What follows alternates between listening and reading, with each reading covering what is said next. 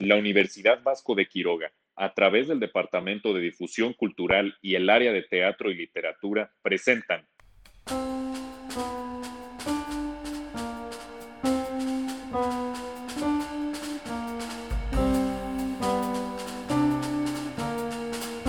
¿Qué tal? Bienvenidos a un nuevo podcast de Teatro UBAC, Criaturas. Yo soy Jimena Ruiz y no me encuentro solita, me encuentro con mi amigo Raúl Victoria. ¿Cómo estás, Raúl? Hola, todo muy bien, Jimena. Listísimo para escuchar unas fábulas preciosas. Así es, el día de hoy vamos a hablar de fábulas y el tema es, se llama De amigos e ilusiones. Antes les recordamos que nos pueden encontrar en Spotify y en Facebook como Teatro UBAC Criaturas. Y bueno, una vez dicho esto, ¿qué te parece si comenzamos con la primer fábula que se llama El ratón campesino y el ratón cortesano? Vamos. Bienvenidos parceros. Les voy a contar una historia, así que pónganme atención un ratitico. Era así una vez un ratón campesino que tenía como amigo a otro de la corte y lo invitó a que fuesen a comer a la campiña. Ay, qué buena onda es este parcero pero como solo podía ofrecerle trigos y hierbajos, el ratón cortesano le dijo, ¿Sabes, amigo, que llevas una vida de hormiga? En cambio yo poseo bienes en abundancia. Ven conmigo y a tu disposición los tendrás. Y pues ya así, parceros, partieron ambos para la corte. Mostró el ratón ciudadano a su amigo trigos, legumbres. Ay, pero qué rico, ¿cómo así? Higos y queso. Y para faltar, frutas y miel.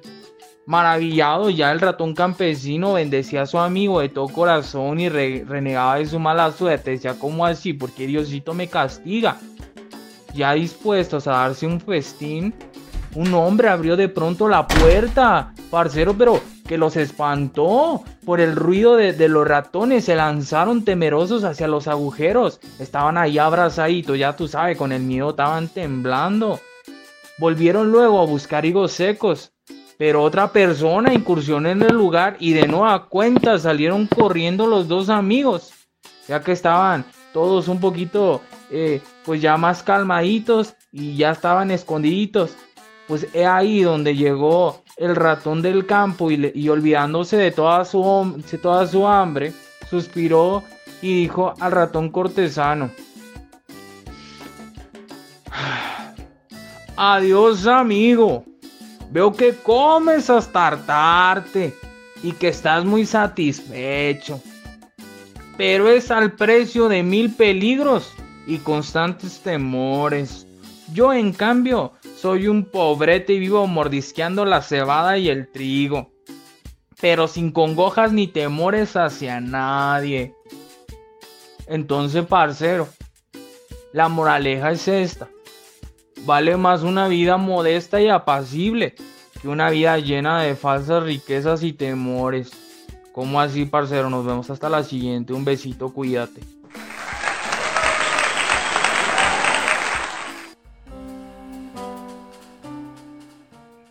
Muchísimas gracias a José Julio Rivera Palomo, quien es de cuarto semestre de Ciencias de la Comunicación de la Universidad Vasco de Quiroga y fue el intérprete de esta gran fábula El ratón campesino y el ratón cortesano. No sé tú Raúl, pero yo estoy muy de acuerdo con el ratón campesino de que pues a veces la felicidad está en las cosas pequeñas y porque son más reales que andar fingiendo que tenemos mucho y andar presumiendo con realidad pues hay un vacío por dentro. Sí, no, yo, yo estoy muy de acuerdo con el ratón campesino y creo que deberíamos eh, seguir un poco sus enseñanzas. Y sabes qué? Vamos a seguir más enseñanzas, vamos a escuchar la siguiente fábula y a ver qué podemos aprender de ella en esta fábula que se llama El león y el mosquito. vete, insecto ruin, engendro inmundo del fango. ¿Piensas que tu categoría real me asusta o intimida? ¡Ja! Más corpulento que tú es el buey, y lo conozco a mi antojo.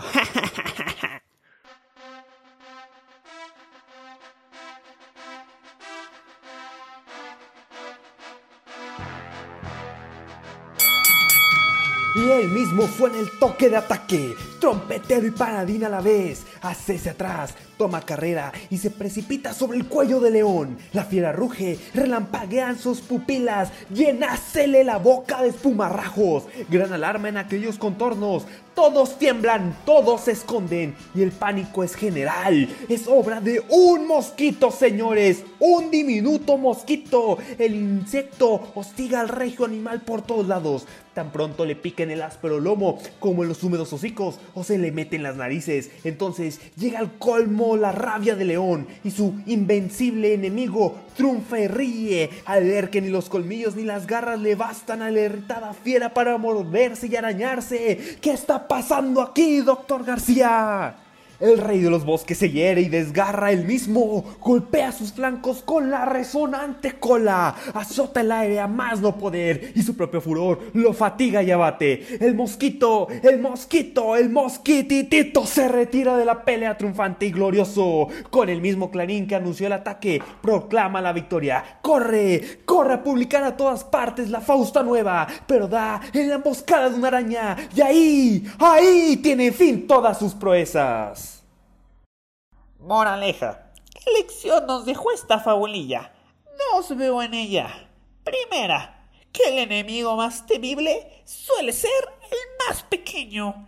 Segunda, que después de vencer los mayores peligros, sucumbimos a veces ante el menor obstáculo.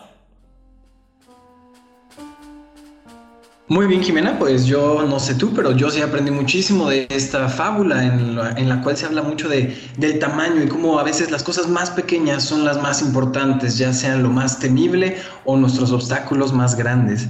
Así que quiero agradecer a Eduardo Vázquez Ferreira de cuarto semestre de Ciencias de la Comunicación por darnos esta gran fábula y esta historia. Así es, muchísimas gracias Eduardo. Y bueno, seguimos con más eh, fábulas. La siguiente se llama La lechera. Vamos a ver ahora con qué moraleja nos encontramos. Oye, pata, acércate. Te voy a contar una historia que acabo de recordar que ocurrió en la granja donde yo vivía antes. Ah, ah. ok, pero por favor no tardes porque necesito ir a tomar mis baños de sol. Había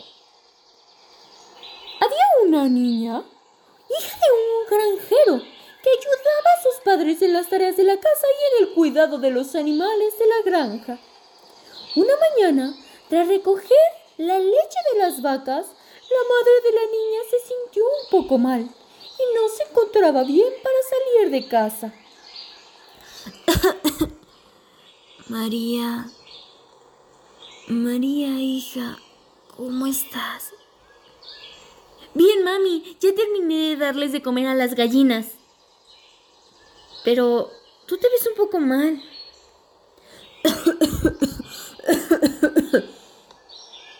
Es muy temprano y ya terminaste. Te levantaste temprano. María, quería pedirte un favor. No creo poder levantarme de la cama hoy.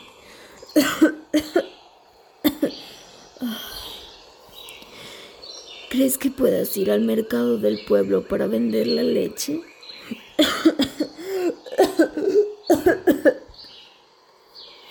Claro, mami, tú no te preocupes por eso. Yo iré a venderla. Gracias, mi niña. María, una cosa más. El dinero que ganes de la venta de la leche, te lo podrás quedar tú. ¿En serio, mami? ¡Wow! Eres la mejor, gracias. Con cuidado. La niña cogió el cántaro lleno de leche y salió de la granja en dirección al pueblo. Por el camino, ella empezó a hacer planes futuros con lo que ganaría. Cuando yo venda esta leche, compraré 300 huevos. Los huevos, descartando los que no nazcan, me darán al menos 200 pollos. Los pollos estarán listos para mercaderlos cuando los precios de ellos estén en lo más alto, de modo que para fin de año tendré suficiente dinero para comprarme el mejor vestido para asistir a todas las fiestas. Cuando esté en el baile, todos los muchachos me van a pretender y yo los voy a valorar uno a uno. Momento, la niña se despistó y no se dio cuenta de que había una piedra en el medio del camino y acabó tropezando en la piedra y cayendo en el suelo. El cántaro voló por el aire y se rompió, derramando toda la leche en el suelo. La niña decepcionada y herida se levantó y se lamentó. ¡Qué desgracia! Ya no tengo nada que vender. No tendré huevos, ni pollitos, ni vestido. Eso me pasa por querer demasiado. Y fue así como la niña, frustrada, se levantó, volvió a la granja y reflexionó sobre la oportunidad que tuvo y que derramó por el suelo. ¿Qué opinas, pata? Cuéntame.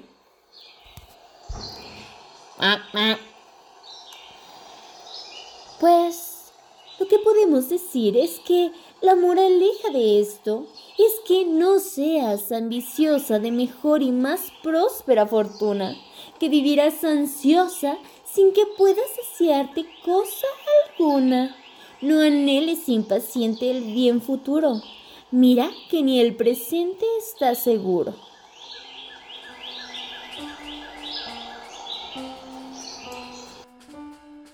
Esto fue La Lechera con voz de Paulina Quetzali Patiño de octavo semestre de medicina. Wow, esta fábula es muy buena de cómo creo que me cayó como niño el dedo de que no hay que acelerarnos al futuro porque realmente mañana no sabemos qué va a pasar, lo que importa es hoy y lo que pasó ayer pues ya no importa. Entonces hay que enfocarnos siempre en el presente y pues dejar que la vida fluya y confiar en lo que sea que venga y que todo va a ser positivo mientras uno se mueva de esa manera. Bien dicen que como vibras, atraes. Entonces hay que confiar, confiar en el aquí y en el ahora. Y bueno, ¿cuál es la siguiente fábula, Raúl? Sí, la siguiente fábula también nos va a hablar un poco, nos va a dar un poco de enseñanza sobre el valor del tiempo, como dices, de dejarlo pasar, eh, ya que nuestra siguiente fábula, ya veremos la moraleja cuando lleguemos al final, es la de el león y el ratón.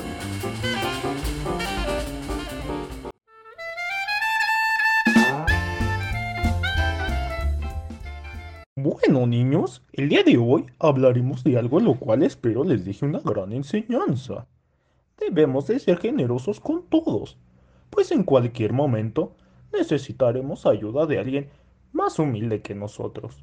Así es, bebé tigre, ocuparemos de alguien siempre. Y estas fábulas darán fe en un instante. Saliendo de un agujero, harto y aturdido, un ratoncillo fue a caer justo en las garras del león. Ay, no puedo creer a dónde fui a caer. Miles y miles de bacterias. De este animal tan antihigiénico. Espera, ¿qué clase de. de pata es esta? ¿Quién es el que se ha atrevido a molestarme e interrumpir tan majestuoso sueño? Ah, anda, largo de aquí y aprovecha que acabo de comer. El rey de todos los animales, demostrando su poder, le perdonó la vida. Su generosidad no sería en vano. ¿Quién fuera a imaginar lo que sucedería más adelante?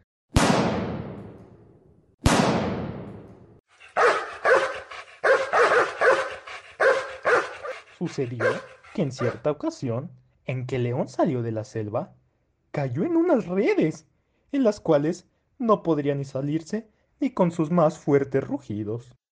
¿Qué pasó, mi grandulón? ¿Qué haces allá arriba? ¡Anda! ¡Bájame ya de aquí! Porfi. Ay, pero qué enojón. Ya voy, espérame. El ratoncillo tan audaz empezó a trabajar también con esos pequeñitos dientes, que una vez roída la malla, el león terminó saliendo de esta trampa. Y en ciertas ocasiones, pueden más la paciencia y el tiempo que la ira y la fuerza. Y una buena acción, en algún momento, tendrá su recompensa. Bueno, Jimena, va a haber mucho que agradecerle a nuestros compañeros sobre las enseñanzas que nos están dejando, porque ahora eh, nuestro compañero Jesús Omar Padilla Vega, de segundo de medicina, nos acaba de dar unas enseñanzas increíbles sobre el dejar pasar el tiempo y el tener paciencia, ya que eso nos permitirá no solamente solucionar nuestros problemas, sino también obtener recompensas de ellos, lo cual es muy importante realmente. Así es, es lo que decía, como vibras atraes, entonces hay que ir actuando de manera positiva y todo, todo, todo siempre se regresa en esta vida. Y bueno, ahora vamos a la siguiente fábula que se llama El tronco tallado. El tronco tallado. Les voy a contar una historia. Una familia de ranitas que vivía en un lago sentía mucho temor por un tronco tallado que se veía desde la orilla. Estas ranitas amaban las fiestas y la diversión, pero sentían gran respeto por el tronco, así que en muchas oportunidades trataban de no hacer tanto ruido para no molestar al tronco. Amiga, hola, ¿vamos a ir a la fiesta? Ya llegó el guapo sapo. Mm, ¿El guapo sapo? Mm, bueno, está bien, vamos pero se nos hará tarde. Mejor tomemos un atajo. ¿Un atajo? Mejor tomemos el camino normal. Tengo mucho miedo de pasar por ahí. Mm, tú sígueme, confía en mí, no pasa nada. He pasado por ahí miles de veces. ¿Por dónde estamos? No me digas que estamos por donde aparece el espíritu del bosque. ¿De qué estás hablando? ¿Qué espíritu? Mis papás me dijeron que era un espíritu muy viejo, que, asustaba a todas las ranas, que pasaban por lugares solos y oscuros, como este. La ranita empezó a ponerse más nerviosa y se escucharon ruidos de unas ramas moviéndose con el viento y un relámpago que iluminó una cara siniestra. ¡Guau! Las ranitas gritaron y salieron corriendo al pueblo, donde la ranita fresa se dirigió a su casa. Papá, papá, acabo de ver algo horrible. Vi a alguien muy alto, de aspecto tenebroso. ¿Dónde lo viste? En el bosque. ¿Qué estabas haciendo ahí? ¿No sabes que te pueden espantar? Pudiste haber muerto. ¿De qué estás hablando? Lo que pasa es que en ese bosque habita un espíritu llamado Chachi. Es un espíritu muy antiguo que ha estado en ese bosque desde el inicio del tiempo. Mi padre solía contarme historias de él. Seguramente este personaje al que tanto le temían era un monumento de alguna tribu que ya no habitaba en el lugar. Pero como no se animaban a acercarse para ver de qué se trataba, solo podía divisar un rostro serio que inspiraba mucha autoridad. Un cierto día en que se desató una terrible tormenta, el tronco cayó al lago y en ese momento las ranitas pudieron ver con claridad. Amiga, amiga, no vas a creer lo que acaba de pasar. Dime, ¿qué pasó? ¿Recuerdas la gran tormenta? Claro que la recuerdo. Dejó sin casa a mis vecinos. Sí, fue muy grande. Tanto que pasó algo increíble. No me vas a creer. Pero dime, ¿qué es? Tienes que ver para creer. Ambas ranitas se dirigieron saltando al lugar donde anteriormente las habían asustado. La ranita se detuvo un momento. ¡No puede ser! Sí, amiga, tan solo era un tronco. Ay, no puedo creer que eso era lo que nos había espantado tanto. Ambas ranitas se rieron y organizaron una fiesta con todos los animales del bosque, que antes le tenían tanto miedo al viejo tronco.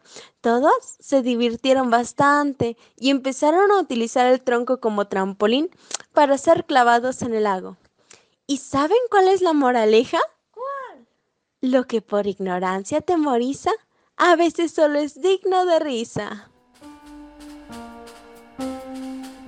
Muy padre esta moraleja de el tronco tallado, de a veces lo que más da miedo, eh, lo pasamos y vemos que era realmente necesario y que no era tan grande como nosotros creíamos, ¿no? Hay una frase que me gusta decir mucho que, es decir, agarrar al toro por los cuernos, a veces lo que más nos da miedo es lo que más necesitamos experimentar.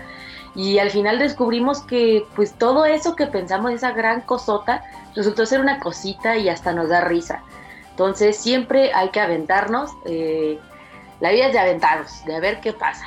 Y bueno, muchas gracias a Norma Abigail Juárez Sánchez de segundo semestre de medicina por prestarnos su linda voz para interpretar esta fábula. Y con eso nos vamos acercando al final con la penúltima fábula del día de hoy, que simplemente les voy a decir el título y después la discutiremos un poco, la cual se llama El Adivino. Vamos a escucharla.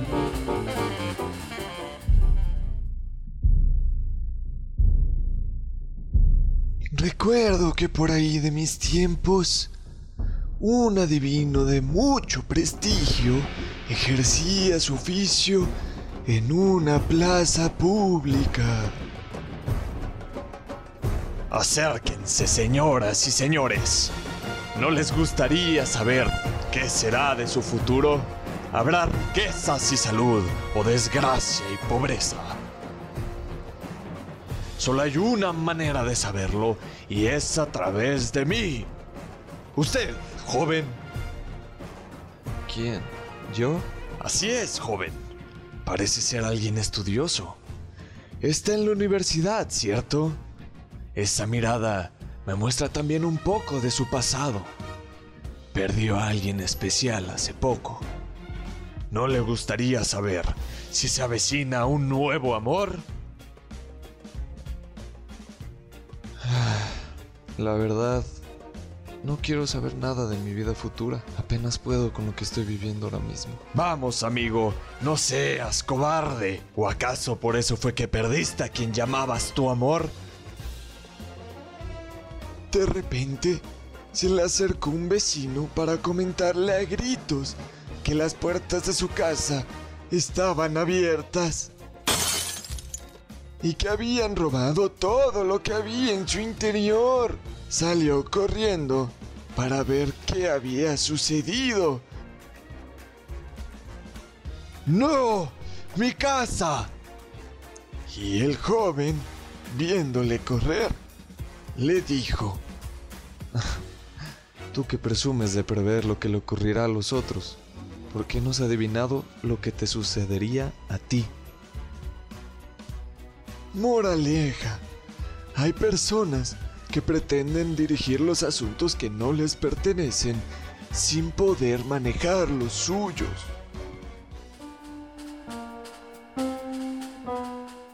Una grandiosa enseñanza de esta fábula que nos cuenta nuestro compañero Salvador Valer Sánchez Nemet, de cuarto semestre de Ciencias de la Comunicación, en la cual espero que no se esté proyectando el mismo y menos espero que esté intentando mandarme un mensaje oculto. Así que mejor vamos a la que sigue, Jimena, porque me la estoy empezando a creer. Así es, de que pues a veces la gente pretende muchas cosas, pero al final resulta que es pura habladera, ¿no? Vamos a la siguiente y última fábula, ya llegamos al final de este gran podcast que se llama El caballo, el lobo y el zorro. Escuchemos. Mm, si yo les contara, un zorro, joven todavía, pero de los más astutos, veo por primera vez un caballo y dijo a cierto lobo, a un inexperto, ven, un animal gallardo y corpulento está paseando nuestra pradera. Aún estoy encantado de verlo. Es más fuerte que nosotros. Hazme su retrato. Si fuese yo pintor o estudiante, te anticiparía el placer de admirarlo. Pero ven, quién sabe, quizás es una presa que nos envía nuestra buena suerte. Fueron. Y al caballo que habían llevado a pasear le hicieron tan poca gracia a aquellos camaradas que estuvo a punto de echarse a correr. Señor, estos, sus humildes servidores, quisieran saber su nombre. El caballo, que no tenía ni un pelo de tonto, les contestó. Lean mi nombre, señores. El zapatero me lo ha escrito en la suela del zapato. Y se excusó el zorro porque tenía pocas letras. Mis padres no me han enviado a la escuela, son tan pobres que no tienen más que el rincón en el que viven. Los de Lobo, que son gente de pro, le han enseñado a leer. Halagado el lobo por aquellas palabras, se acercó. ¿Saben lo que le costó su vanidad? Cuatro dientes. El caballo le dio un par de coces y el infeliz rodó por tierra, maltrecho y ensangrentado. Hermano, esto confirma lo que dice el refrán. Ese animal te ha dejado escrito en las quijadas que es de cuerdos desconfiar de los desconocidos. Otra moraleja. De los que dicen ser tus amigos has de desconfiar, para en una trampa no tropezar.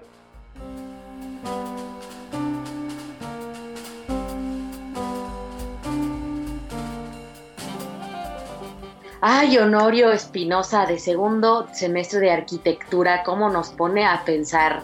Pues hasta nuestros propios amigos nos pueden fallar, ¿no? Yo creo que a ti, Raúl, te ha pasado alguna vez en la vida y si no, ojalá no. Pero pues a veces las personas que llegan y se hacen llamar amigos en realidad no lo son.